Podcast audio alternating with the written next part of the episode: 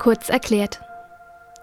Der Wunsch, Ambassadorin für eine Firma zu werden, scheint groß, denn Fragen dazu haben uns schon öfter erreicht. Wie wird man das? Was bekommt man dafür? Warum gibt es überhaupt Ambassadorinnen? All diese Fragen habe ich Harald Bauer weitergegeben. Er ist Produktmanager bei Sigma und hat schon vor 25 Jahren das erste Ambassadorprogramm für den Kamera- und Objektivhersteller ins Leben gerufen. Er hat entsprechend viel Erfahrung, betont jedoch auch, dass die Programme bei jeder Firma etwas anders aussehen könnten. Tatsächlich heißen sie auch überall etwas anders. Manchmal nennt man sie auch Markenbotschafterinnen oder, wie bei Sigma, Referenzfotografen. Im Grunde handelt es sich aber immer um Menschen, die eng mit einer Marke verbunden sind und diese mit ihrer Arbeit repräsentieren. Als das Ambassadorprogramm von Sigma ins Leben gerufen wurde, war Harald Bauer noch für den Customer Support bei Sigma zuständig. Das Internet steckte noch in den Kinderschuhen. Entsprechend gab es YouTube-Reviews oder ausführliche Online-Tests noch lange nicht. Deshalb mussten sich die Leute über Mundpropaganda informieren oder die Testberichte in einem der wenigen Fotomagazine des damaligen Markts nutzen. Diese vergaben Sternchen für die einzelnen getesteten Produkte und erst wenn ein Objektiv vier bis fünf Sterne bekam, hatten die Leute ein gutes Gefühl und kauften dann auch. Herr Bauer beschloss damals, aus jedem Bereich der Fotografie verschiedene spezialisierte Personen zu suchen, die bereits mit Ausrüstung von Sigma arbeiteten. Er fand einen Fallschirmspringer, einen Taucher, einen Rennsportfotografen, einen Tier- und Makrofotografen und so weiter.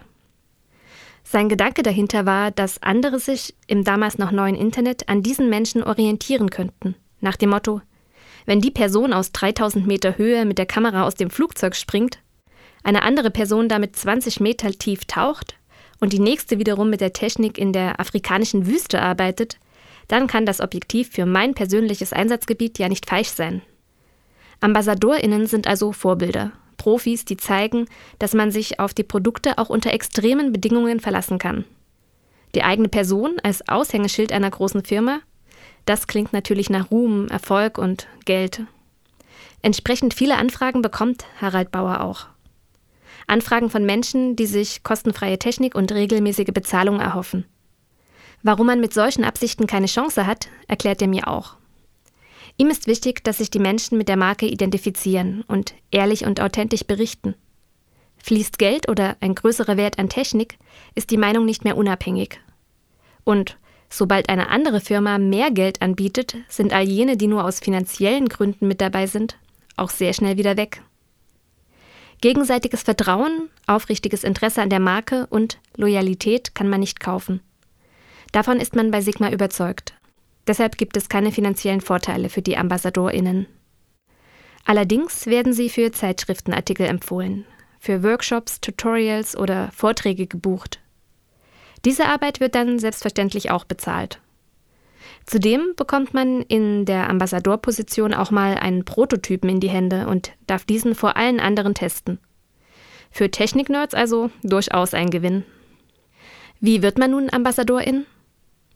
Die Referenzfotografinnen für Sigma kamen häufig über Zufälle ins Programm. Eine Empfehlung, ein Magazinfeature oder einfach ein Treffen auf einer Messe. Wichtig ist, dass man die Marke bereits aus Überzeugung nutzt und das Zwischenmenschliche stimmt.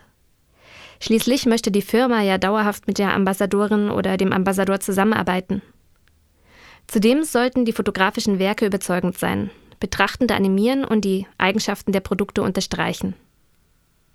Zum Schluss habe ich auch noch kurz mit meinem Redaktionskollegen Christian Ahrens gesprochen. Er ist selbst Ambassador für Fujifilm und kann dadurch die eigentliche Frage aus persönlicher Erfahrung heraus beantworten. Wie wird man Ambassadorin? Christian war damals proaktiv auf Fujifilm zugegangen, weil er von der Marke überzeugt war und seine Erzählung deckt sich mit dem, was auch Harald Bauer von Sigma schon berichtete. Wenn man Ambassador werden möchte, sollte man nicht auf Vorteile hoffen, auf tolle Unterstützung oder womöglich auch Geld, sondern man sollte es aus dem Herzen heraus tun. Also etwas für eine Marke tun wollen, weil man sie klasse findet, weil man sie cool findet, weil man sie unterstützen möchte. Das war mein Ansatz und das finde ich das Wichtigste. Ich hoffe, ich konnte euch wieder eine Antwort auf eure Fragen geben. Hat sie euch überrascht? Oder habt ihr vielleicht nach dem Hören weitere Fragen zum Thema? Dann schreibt sie mir doch gern an kk.querfeldein.de. In diesem Sinne, nächste Frage bitte.